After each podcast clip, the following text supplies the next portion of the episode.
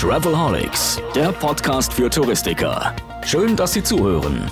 Denn der Podcast Travelholics ist das Audio-Update rund um Digitalisierung, Marketing, neue Destinationen, Produkte und Ideen. Speziell, aber nicht nur für Reisebüros. Als Online-Radio zum Mitnehmen von Profis für Kollegen bietet Travelholics Talks und Tipps für Touristiker. Das geht vom Ohr in den Kopf.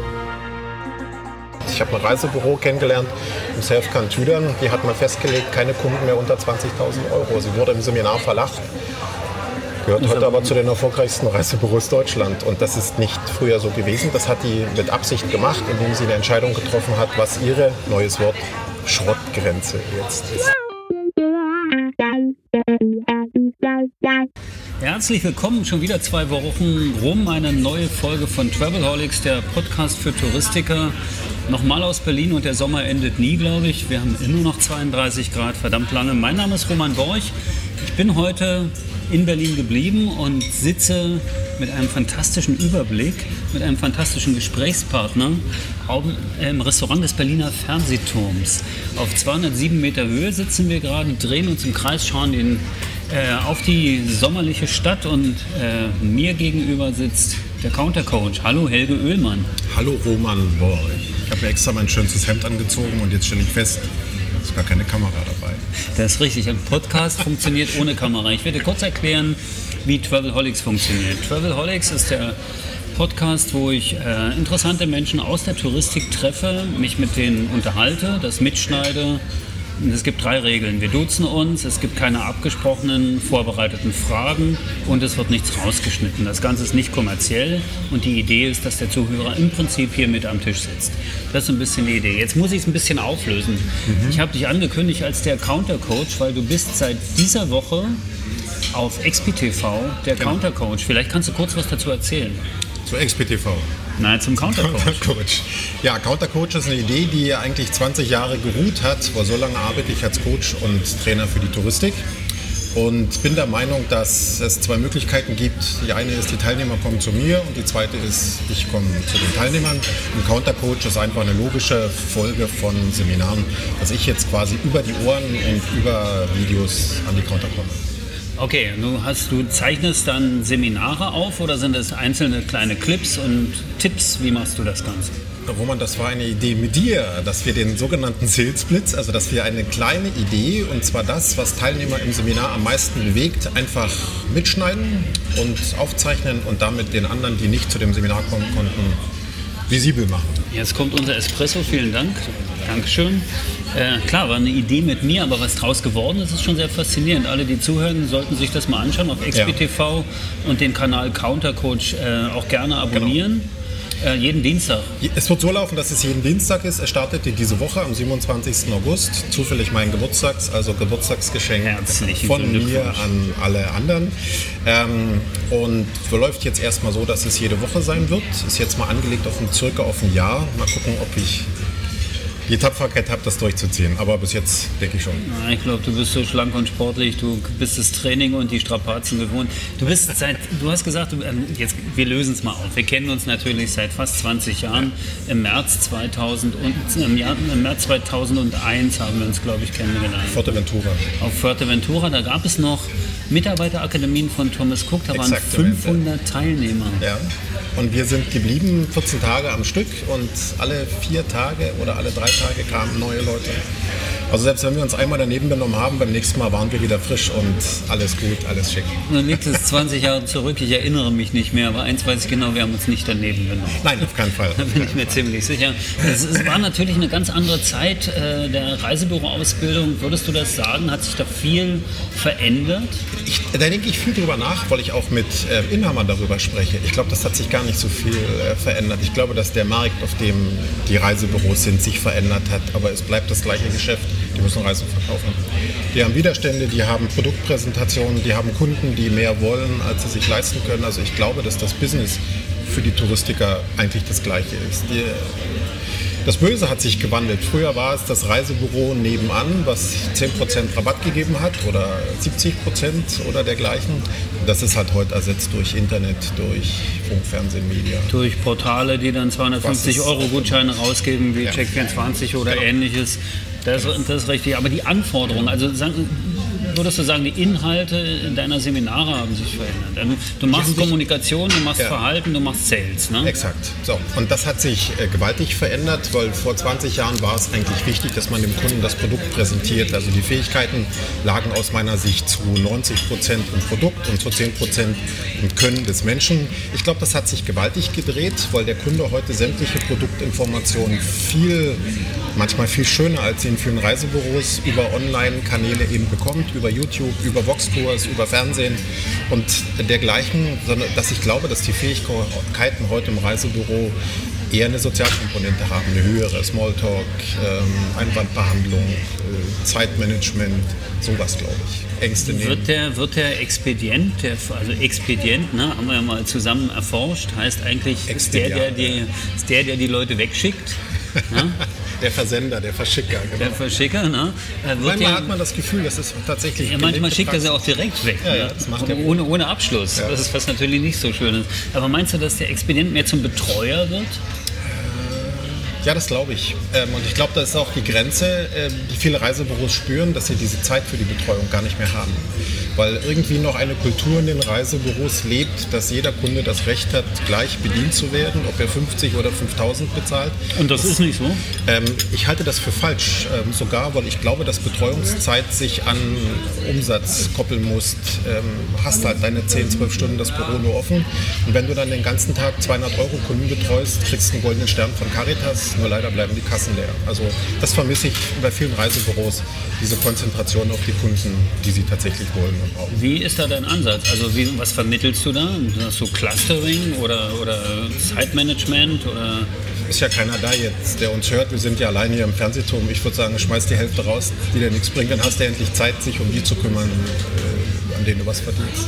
Es gab kurioserweise vor vielen Jahren ein Seminar, glaube, das hieß telefonische Kundenbetreuung. Äh, ziemlich erfolgreich im Seminar, total verhasst von den Expedienten. Da ging es schlicht und ergreifend darum, dass die ihre Top-Kunden anrufen und fragen, ob sie mal nicht wieder mal was machen können.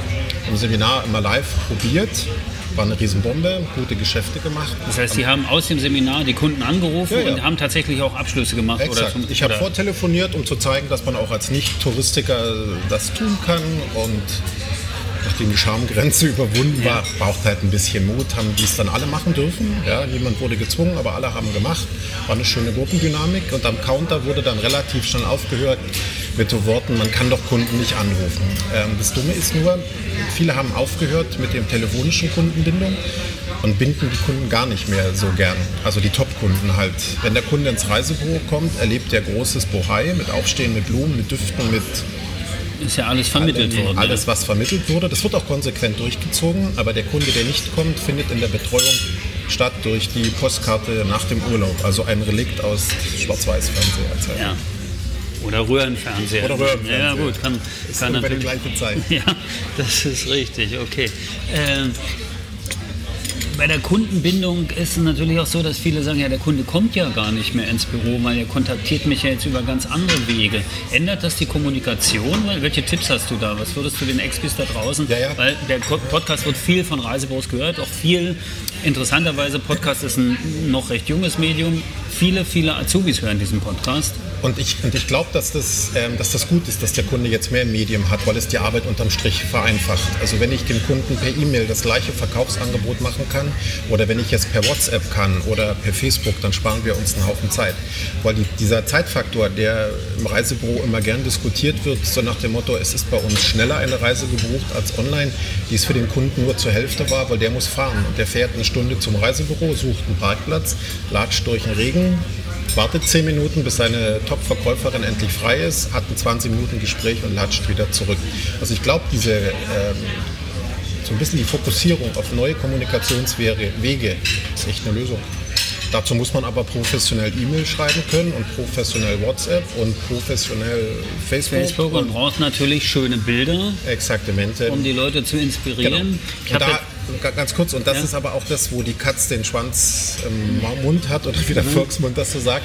Dafür brauchst du vor allem Zeit. Und die haben sie aber nicht, weil sie sich mit Kunden zwei Stunden beschäftigen, die am Ende vielleicht sowieso nur für 127 Euro buchen wollen. Nehmen wir als erstes Learning aus diesen ersten zehn Minuten, die wir hier plaudern im Digitalk, äh, schon mal mit. schmeißt den Schrott über Bord. Vielleicht nenne ich diesen Podcast einfach, also ich gebe ja Schrott jeden weg. Schrottgrenze. Man muss im Reisebüro die Schrottgrenze Vielleicht definieren. ist das sogar tatsächlich etwas, wie wir mal ein, das, ich werde ein Seminar daraus machen, die Definition der Schrottgrenze. Und da werden wir drüber diskutieren, weil es ist bei jedem Reisebüro anders. Absolut, Natürlich klar. ist die Schrottgrenze in einem Hamburger Innenstadtbüro anders als im Selfkantüdern oder ich komme aus Weißwasser. Das ist eine ganz berühmte Stadt. äh, Mit wie vielen tausend Einwohnern? Äh, Ich glaube, wenn alle da sind, sind wir noch 15.000 oder 15, nee, warte mal, 40.000, oder? über 40.000. 1000, ja gut. Also ich wohne schon auch in einer Region, äh, die jetzt nicht gezeichnet, gezeichnet ist von Wachstum und Aufschwung, aber ich erwische halt immer wieder Reisebüros, auch bei uns, die extrem erfolgreich sind. Und ähm, das, wenn man die dann fragt, die jammern natürlich, die haben alle viel zu tun, aber Gott, wer hat heute nicht zu wenig Personal und zu viel Arbeit? Das, was die aber haben, ist eine Fokussierung. Also die sagen relativ klar, wir wollen keine Kunden mehr unter. Und jetzt haben die eine Zahl festgelegt. Das können 2000 sein. Es gibt, ich habe ein Reisebüro kennengelernt im Selfcan Tüdern. Die hat man festgelegt, keine Kunden mehr unter 20.000 Euro. Sie wurde im Seminar verlacht. Gehört heute aber zu den erfolgreichsten Reisebüros Deutschland. Und das ist nicht früher so gewesen. Das hat die mit Absicht gemacht, indem sie eine Entscheidung getroffen hat, was ihre, neues Wort, Schrottgrenze jetzt ist. Etablieren wir einfach diesen, diesen Terminus. äh, Welch ein Wort? Schrottgrenze. What a word. Genau, What what a a, word. word again. Ja, ja. Wir schaffen hier immer neue Worte, einfach auch durch, durch Absurditäten teilweise. Okay, hast du ja eigentlich, wenn du jetzt 20 Jahre, wenn du das 20 Jahre machst, ich denke mal, dass die Inhalte sich gewandelt haben. Ja, Natürlich. Abschlussfragen sind Abschlussfragen und Einwandbehandlung ist Einwandbehandlung. Aber du hast ja eine ganze Generation kennengelernt. Ja, Von Reiseverkäufern, von Stimmt. Touristikern. früher die Eltern, heute die Kinder. Nur gut, dass wir nicht älter werden dabei. Selbstverständlich. ja. You look younger than ever. Anyway, äh, hat sich bei denen was verändert? Die Einstellung zum Beruf, die Einstellung zum Produkt? Ja, das hat sie. Ähm, die Jungen sind cooler. Die Jungen, ich sag's mal wieder, weil wir alleine sind, die scheißen sich was. Ähm, die, die alte Generation oder die Vorgängergeneration war verhaftet der alten Touristik. Also einfaches Beispiel, an einem Schaufenster, an einem Reisebüro müssen Reisebüro-Werbung hängen. Das macht ungefähr so viel Sinn, als würde ein Restaurant Schnitzel bewerben äh, draußen an der Stelle. Macht natürlich Sinn, wenn der Kunde nicht weiß, was es im Reisebüro zu kaufen gibt, das weiß der aber. So, und ältere Semester sind relativ schwer davon zu überzeugen, dass die Schaufenster eine Werbefläche sind für Kunden, die man will und nicht für Kunden, die man hat. Die neue Generation erkennt das sofort und stellt einfach Preise für 6,99 am Schaufenster in Frage, weil sie sagen, das sind doch eigentlich Preise für Kunden, die wir nicht mehr wollen. Und die Diskussion habe ich zwischen Eltern und Kindern und dankenswerterweise gewinnt das oft die neue Generation, weil die einfach Mut haben, die haben eine Vision für ihren Laden. Glückwunsch an der Stelle für alle Mutigen. Siehst du denn Ähm, viele junge Reisebürounternehmer? Coachst du viele junge Reisebürounternehmer oder ist das ein aussterbendes Modell?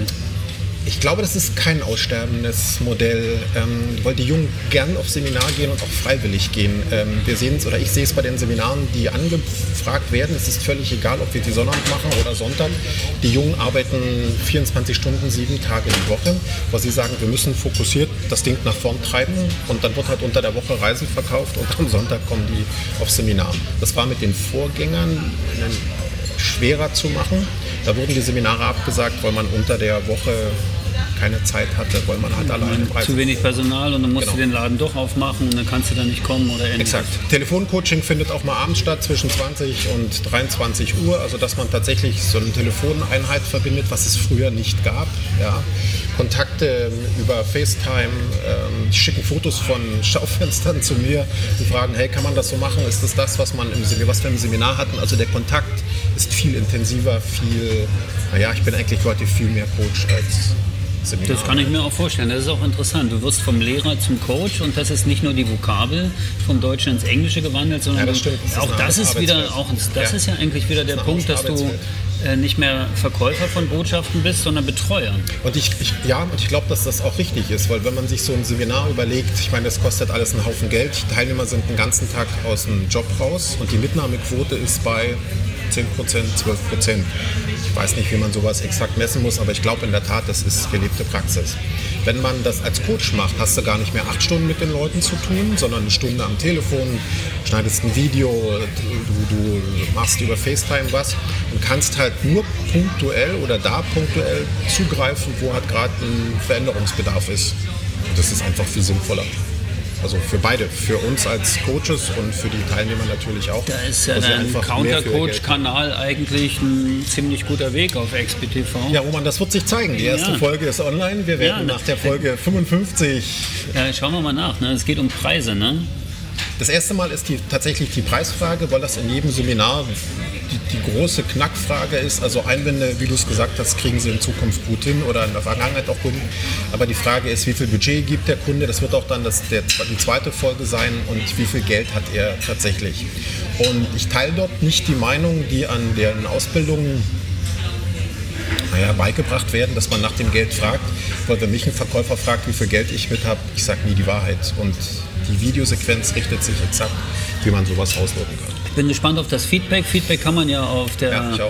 Podcast äh, Facebook-Seite oder auch direkt in den Kommentaren des Podcasts loswerden oder auf der XPTV Facebook-Seite, die gibt es ja auch. Aber wir wollen jetzt gar nicht so viel über XPTV reden. Mich interessiert ja wirklich der Wandel der Touristik aus den Augen eines ja, eines, eines, äh, eines, Nicht-Touristikers. eines, ja, du bist ja in irgendeiner Form auch Touristiker. 21 Jahre, ja. Ne? 21, du schul, schulst aber nicht nur da. Ne? Nee, andere Branchen genauso. Andere Branchen auch. Äh, gibt es da große Unterschiede? Stellst du da was fest?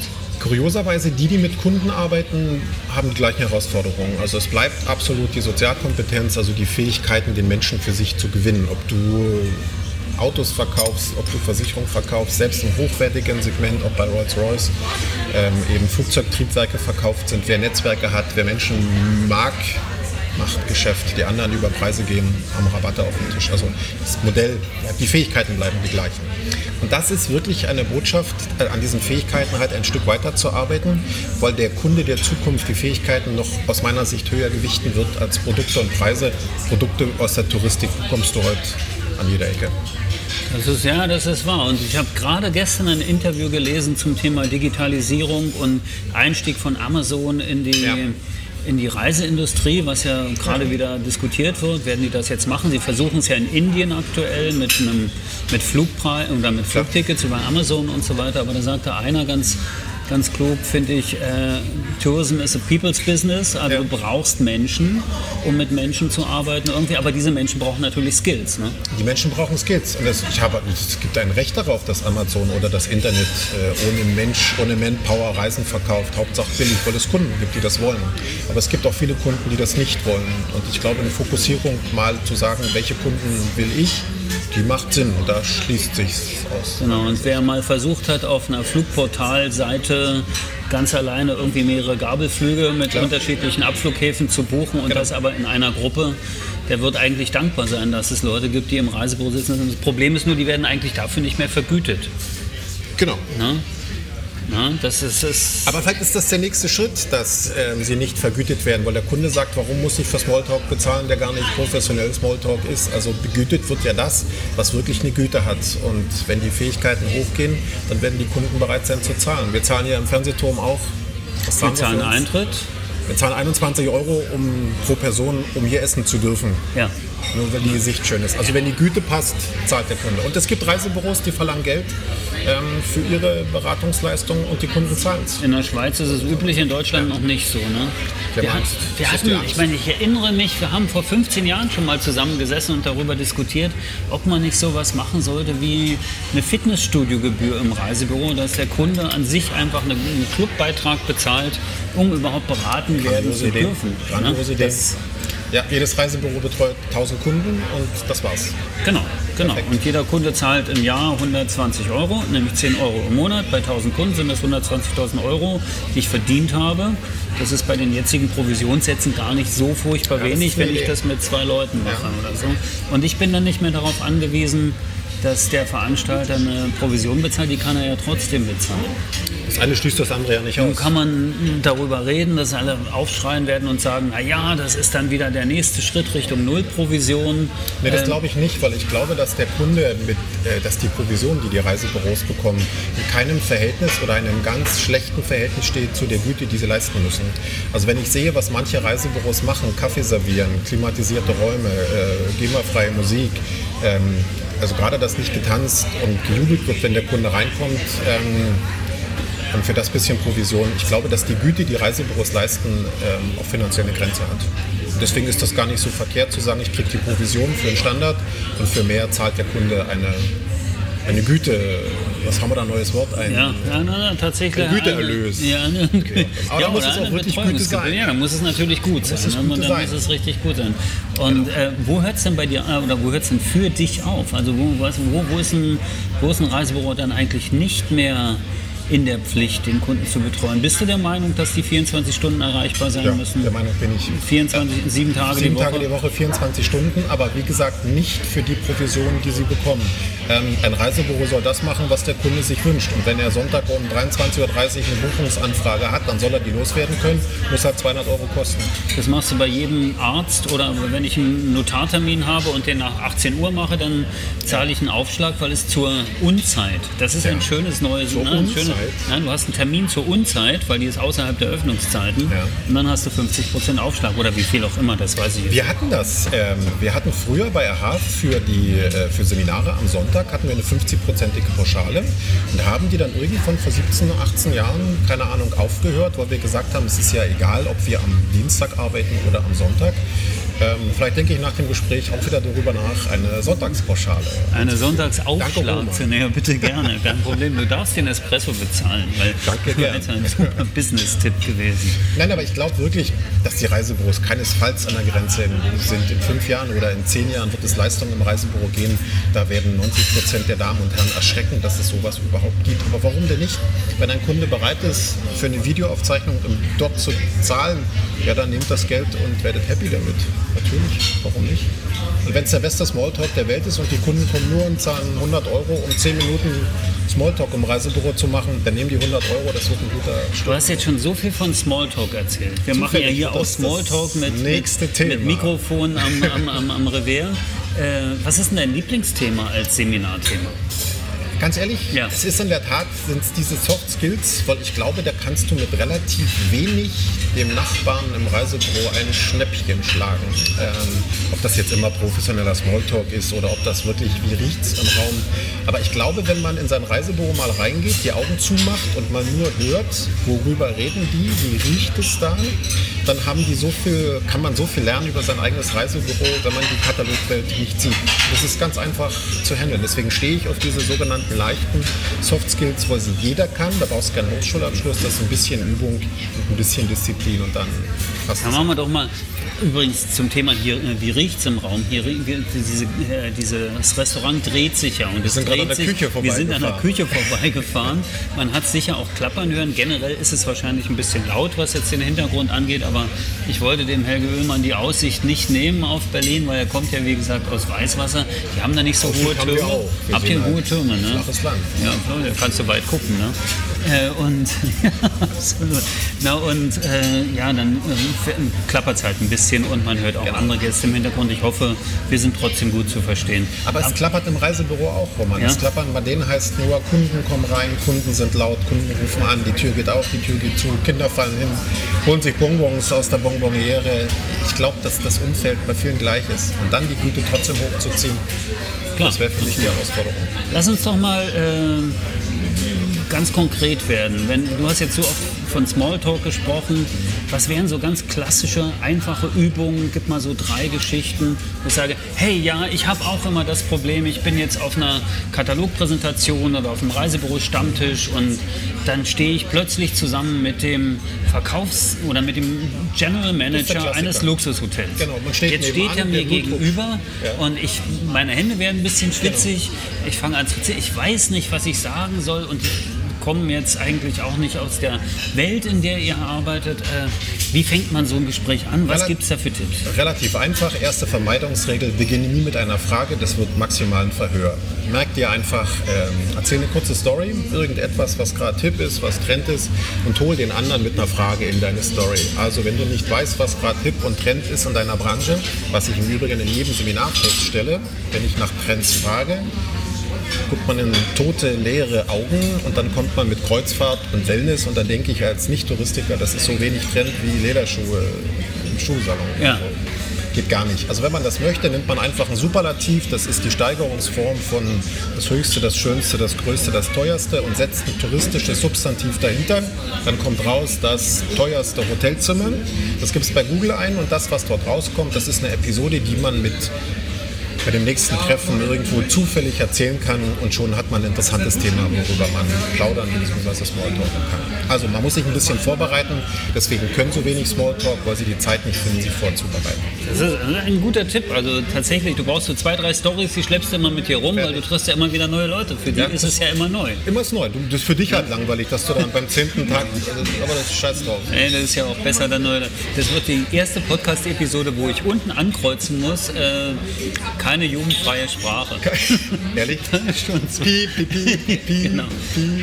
Ich habe mal, äh, hab mal den Tipp gelesen, fand ich auch ganz gut, äh, wenn du zum Termin fährst irgendwo, ist ja ähnlich, du startest ja da auch mit Smalltalk. Gut, ja. wir kennen uns jetzt schon seit einer Ewigkeit, aber wenn du jetzt einen Geschäftstermin hast, wo du den Gesprächspartner nicht kennst, dass es eigentlich immer gut ist, in der Bahn mal schnell die Bildzeitung zu nehmen, genau. drei, drei Schlagzeilen auswendig zu lernen und zu gucken, was ist eigentlich mit dem Silbereisen und der Helene Fischer jetzt jetzt genau. Ist das auch was, ein Piepwort jetzt, Silbereisen, Na, Fische? Nein, das, nein, nein, das darf man ja sagen. Das darf man sagen. Das darf man sagen. Ne? Ja, dass man ähm, einfach sich darüber... Aber es ist genau die Regel, dass man einfach sich vorbereitet, ähm, um hinzugehen und fängt mit einer lustigen, unterhaltsamen Story an. Das, was man heute nicht mehr macht, ist hingehen und zu fragen, wo haben sie denn die schönen Büromöbel her, äh, etc. Das ist das langweilt zu Tode, weil alles das, was er selber schon weiß, ist kein Smalltalk, das ist Langeweile pur. Okay, was ich selber weiß, ist kein Smalltalk mehr. Äh, eine interessante Story zum Einstieg. Und eine Frage, mit dem ich den anderen in meine Story hole. Genau, aber erst die Story erzählen und nicht ja. zuerst die Frage stellen. Exaktamente. Wenn du nicht Verhör machen willst, dann ist es natürlich anders. Okay. Welche Soft Skills sollte ich noch berücksichtigen? Neben dem Smalltalk. Was sollte ich noch drauf haben? Ich, ich, glaube, dass dieses Wegnehmen von Ängsten ein großes Thema ist. Ähm, früher war die Angst, zu teuer zu kaufen. Heute gibt es viele Ängste von Leuten, die reisen. Ist es dort sicher? Also ich kann mich an eine Diskussion über die Türkei erinnern. Ähm, vor zwei Jahren, wann war das? Vor zwei Jahren vielleicht. Also ich glaube, dass man in der Lage sein sollte, mit Menschen so zu sprechen, dass sie Flugangst verlieren, dass sie, naja, eigentlich Angst vor dem verlieren, was in den bösen Medien steht. Ja, ja die böse Türkei, das böse Ägypten. Bitte? Jetzt ist ja eher Flugscham, ne? Jetzt ist ja eher Flugscham. Jetzt muss man, jetzt muss man die Angst vor Flugscham irgendwie... Naja, aber jetzt geht es halt los, dass viele Kunden, das höre ich auch im Freundeskreis, Angst davor haben, mit der Kreuzfahrt unterwegs zu sein, weil sie dann im Freundeskreis beschimpft werden, dass man CO2 Sünder. Genau, und Eisbären erschießt. Einfach nur so genau. zum Spaß. Genau. Völliger Blödsinn es mag völliger Blödsinn sein, aber es sind halt Leute, die mit diesen Ängsten kommen. Und ähm, Menschen die Angst zu nehmen, heißt halt mit Sachverstand und viel Ruhe auf den Menschen eingehen zu können. Ja. Und halt nicht nur das Produkt im Kopf zu haben, sondern wirklich auf den Menschen eingehen zu können. Das muss man manchmal ein bisschen sehen, wie sitzt er, wie steht er, wie spricht er, aber wenn man da, sich darauf fokussiert, und da kann man auch mal Google bemühen, einfach Umgang mit Ängsten und sich mal ein Video bei Google ansehen, wie man sowas machen kann, weil auch hier gilt, es ist besser, unperfekt es zu tun, als so lange zu warten, bis man es perfektioniert hat und in der Zwischenzeit alle Kunden verloren hat. Just Do It zählt immer noch immer mehr noch, immer als, noch. als und die Branche kann viel mutiger sein. Also im schlimmsten Fall verliert er halt mal einen Kunden, aber dann, das hatten wir ja schon, dann habt ihr endlich Zeit, euch auf die anderen zu konzentrieren, wegen der Schrottgrenze. Wegen der Schrottgrenze. Ja gut, aber leider verliert man, weiß man nicht genau, dass man nur die Schrottkunden verliert. Ne? Nee, man, das Risiko besteht ja trotzdem. Aber wir verlieren alle Kunden und ja, jeden Tag. Und jeden Tag. Und es kommen auch neue rein. Und ich glaube, dass man dieses Verlieren von Kunden zum Teil des Businessmodells machen muss. Und man verliert vielleicht netten Menschen, aber wir sind ja nicht nur wegen netter Menschen auf Arbeit, sondern eigentlich wegen Geld. Machen wir genau. uns nichts vor. Am Ende der Reise geht es um das, die Produktion von Reiseberumsatz. Ja, natürlich. So. Und ich glaube auch, dass das den Guten von dem Schlechten oder den Erfolgreichen von dem weniger erfolgreichen Expedienten unterscheidet. Bei dem einen dreht sich halt immer noch um Reisen und die Guten haben längst kapiert, dass das Geschäftsmodell nicht Reisen ist, sondern der Verkauf von ja. Reisen. Und das ist das Business. Ist das nicht auch eine Angst, die viele Expis haben, dass sie sagen, der Kunde könnte denken, ich will ihm jetzt was aufschwatzen, was verkaufen? Äh, coole Botschaft an der Stelle, der Kunde weiß es längst. Ähm, ich glaube, die Kunden haben längst begriffen, dass wenn sie zu einem Verkäufer gehen, was verkauft kriegen. Und ich glaube, dass die Angst ungerechtfertigt ist. Ähm, wenn der Kunde nicht kommen will, kommt er ja nicht. Also ich gehe mal davon aus, und es ist auch die Botschaft an all die jetzt zuhören, alle Kunden, die kommen, kommen freiwillig aus eigenen Stücken und der Kunde denkt sich was dabei. Der fällt nicht zufällig rein, weil er gerade schmutziges Wohnzimmer hat oder Langeweile, sondern der kommt weil er tatsächlich etwas will. Und jetzt kommt er halt in die Show, die ich spiele und dann läuft es halt so. Und wenn du ein Verkäufer bist, dann sei ein Verkäufer und sei stolz drauf. Weil es wird Kunden geben, die dich genauso mögen, wie du bist. Besseres Schlusswort hätte ich eigentlich gar nicht finden können. Wir sind bei einer halben Stunde. Lass uns die halbe Stunde noch voll machen. Und äh, ich frage dich einfach noch, wo fährst du eigentlich am liebsten in den Urlaub hin? Das ist eine gute Frage. Da ich ungefähr 170, 180 Hotelübernachtungen habe, bin ich Ferienhausurlauber. Und ich Ferienhausurlauber. Und weil ich so viel mit dem Auto fahre, bleibe ich mir auch im Urlaub treu. Deswegen fahren wir gerne nach Italien, wir fahren nach Südfrankreich, wir fahren an die Ostsee. Wir fahren halt. Einziger Wermutstropfen dabei, weil meine Frau ja nicht so viel Hotelübernachtung hat. Ich mache Frühstück und Gänsebraten. Was auch ziemlich fair ist. Gänsebraten im Ferienhaus. Ich würde sagen, das sollte die nächste Episode werden. Oder vielleicht, wenn du einfach auf dem Countercoach bei XPTV nochmal so, so, so, so ein Takeout machst, ne? also so, ein extra Video nochmal, dann zeig uns doch mal, wie du Gänsebraten, Gänsebraten. Fände ich sehr cool. Ich, wie, viele, viele, wie viele Teilnehmer würdest du jetzt sagen, hattest du in den letzten 20 Jahren? Wie viele Reisebüromenschen in Deutschland, Österreich, der Schweiz hast du bereits geschult? Ich weiß nicht. 100 Seminare, 10 Teilnehmer sind 1000 im Jahr, 20 Jahre, kann man selber rechnen. Es gibt ein paar Wiederholer. Es gibt viele Wiederholer. Das ist, Tatsächlich. Ja, ja. es Liegt das an dir oder an den Inhalten? Piep. Ja. Es wird, glaube ich, an vielen Dingen liegen. Ach, man gewöhnt sich Ich würde sagen, es liegt an dir. danke, danke. An der, na klar liegt es ähm, an allem drum und dran. Nee, ich meine, es ist genauso wie beim Reisebüro. Ich meine, es ist letztendlich jetzt People's Business. Also Natürlich, natürlich. Kein Ja. Mensch ist 20 Jahre in einem Business.